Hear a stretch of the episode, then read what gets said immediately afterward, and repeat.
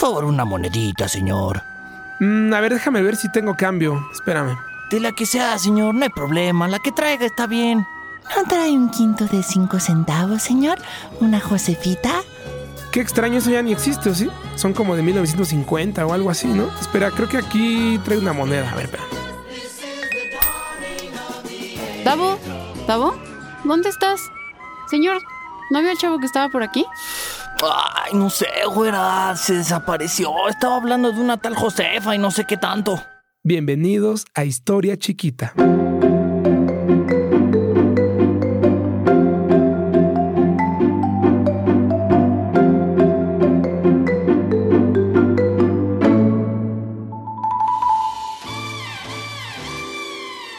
Hoy vamos a recordar aquellos sonidos de nuestra Ciudad de México que están en peligro de extinción o que en su defecto ya lo hicieron. Y esto es a petición de Historia Chiquita y su familia proveniente de la colonia Morelos, que recuerdan los sonidos de todos los vendedores que cruzaban hacia el mercado de Tepito en la icónica Casa Blanca.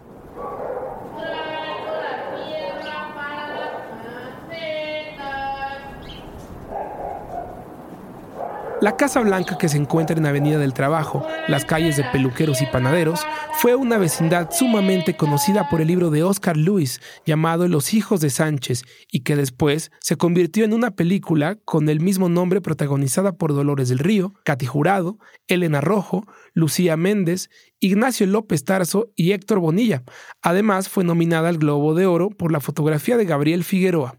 Los hijos de Sánchez fue un libro redactado por Oscar Luis, un antropólogo que estudió a cinco familias originarias de la Ciudad de México, que vivían en vecindades, grupos de personas que exploró y estudió en el informe más detallado posible. Un registro elaborado de lazos sociales, simbólicos, religiosos, psicológicos e incluso sexuales. La Sociedad Mexicana de Geografía y Estadística declara que interpondrá una demanda contra Oscar Lewis en pleno 1965. Lewis es obsceno, es ofensivo para la moral pública y la impúdica descripción de escenas eróticas ofenden al más elemental sentido del pudor de nuestro pueblo. Protestamos contra este libro por ser antimexicano, subversivo, ya que con mala fe presenta aspectos negativos de la familia mexicana de escasos recursos económicos y trata de convencer al lector de que solo está integrada por vagos y malvivientes. Exigimos que se retire de circulación este libro por promover el pecado. Señora, usted se ofende con escenas eróticas, pero tiene seis hijos. Es usted un pelado. ok, ok. Los hijos de Sánchez fue un texto en palabras de algunos como Fernando Benítez que mostraba las condiciones de pobreza tal y como eran percibidas por quienes eran sus víctimas. Finalmente, la PGR no llevó adelante el caso. Pero, regresando al tema principal, los sonidos perdidos de México, hemos decidido dejar constancia para ustedes algunos de los más icónicos y los que no son tan comunes, pero que eran frecuentes en la época de los hijos de Sánchez y años posteriores en el pasillo principal de la Casa Blanca, en honor a la familia Historia Chiquita. Bien, a ver, Carrascuas. Vamos a hacerle la función a Ana Paula. Salas afuera a saludarla. Carrascuas, a ver, salúdala tocándole la campanita. Muy bien. A ver, tómate la copita. La copita. Eso es. A ver, Carrascuas, hágale el carrito, el de volteo. Antes de la mágica Madame Sassou y el señor de las cartas, existió el pajarito de la suerte. El acto comienza cuando el pajarero llama a una de las aves para tocar la campana, tomar de la copa o darle un besito a un muñequito, mientras se le da de premio al piste en el piquito. ¡Ay, qué rico! Algunos pajareros se hacen de los papelitos de la suerte con astrólogos que muchas veces sí han acertado en el destino. Mmm, qué rico. Tengo muchas ganas de un helado, pero ¿qué habrá dicho el pajarito? ¿Debería de tomarme un helado? Si me siento mal de la garganta y eso me puede caer mal. Así como existen grandes cadenas de helado, por mucho tiempo lo que hacía especial una salida en domingo a misa o una escapadita entre novios era precisamente el carrito de helados del parque o de la plaza. Muchos temen por la desaparición del oficio, debido al aumento de competencia, pero existen quienes siguen preservando esta tradición. Desde que se compra la fruta en la central o la merced, el hielo y la sal para hacerlos en una tina de madera. Órale, marchante, ya decídete, ¿de limón o de galleta? Puro hablar y hablar, pero no más no compras nada. Deja de andar enchinchando. Uno de horchatita es mi favorito.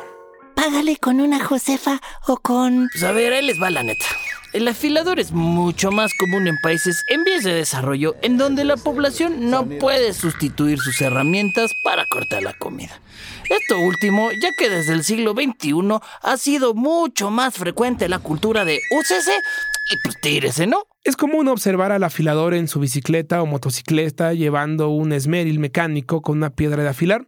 Es curioso porque es frecuente ver representaciones de este oficio no solo en cuadros españoles, sino en fotografías de principios del siglo XX e incluso en Rusia.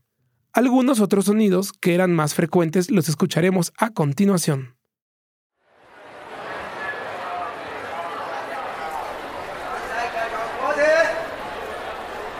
Santos y santas de la corte del cielo, ángeles y serafines, ayudadnos a glorificar el dulce nombre de Jesús y a pedir por la salud y paz de nuestra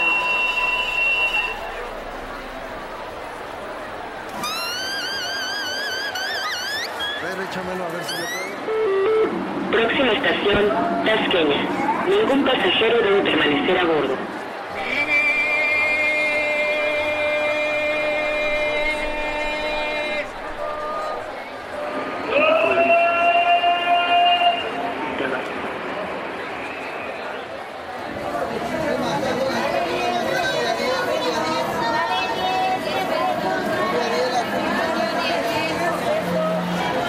suele, suele.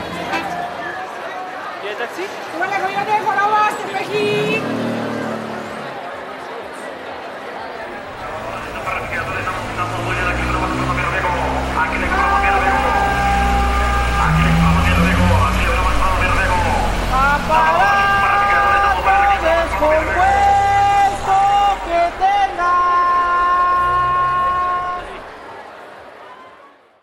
Queremos agradecer sobre todo a la Fonoteca Nacional quien nos ayudó para conseguir los audios sobre algunos personajes que ya es difícil de encontrar. Hasta pronto. Ay, con que ahí estabas. Te estuve buscando todo este rato por aquí por la Alameda y no te encontraba. De plano el organillo pensó que estabas desvariando. Pero ya, ya, ahuécale el área. Ya, demasiada confianza. Devuélveme mi podcast. No olviden seguirnos en Instagram como arroba historia chiquita, en Twitter como arroba historia y nuestro sitio web que tenemos muchísimas cosas para profesores de historia y creo que les van a gustar. www.historiachiquita.com y nuestro canal en YouTube Historia Chiquita. Hasta pronto y cuídense. ¿Estás listo para convertir tus mejores ideas en un negocio en línea exitoso? Te presentamos Shopify.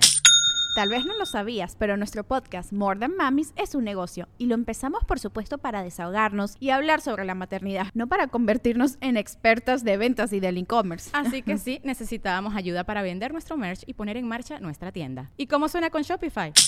Llega otra venta. Shopify es la plataforma de comercio que está revolucionando millones de negocios en todo el mundo. Ya seas un emprendedor desde tu casa o desde donde sea, Shopify es la única herramienta que necesitas para iniciar, administrar y hacer crecer tu negocio sin dificultades. Con Shopify puedo gestionar pedidos, envíos y pagos desde cualquier lugar, brindándote toda la información y estadísticas de tus ventas al detalle. Regístrate para un periodo de prueba con tan solo un dólar al mes en shopify.com barra sonoro, todo en Ve a shopify.com barra sonoro para llevar tu negocio al siguiente nivel. Shopify.com barra sonoro.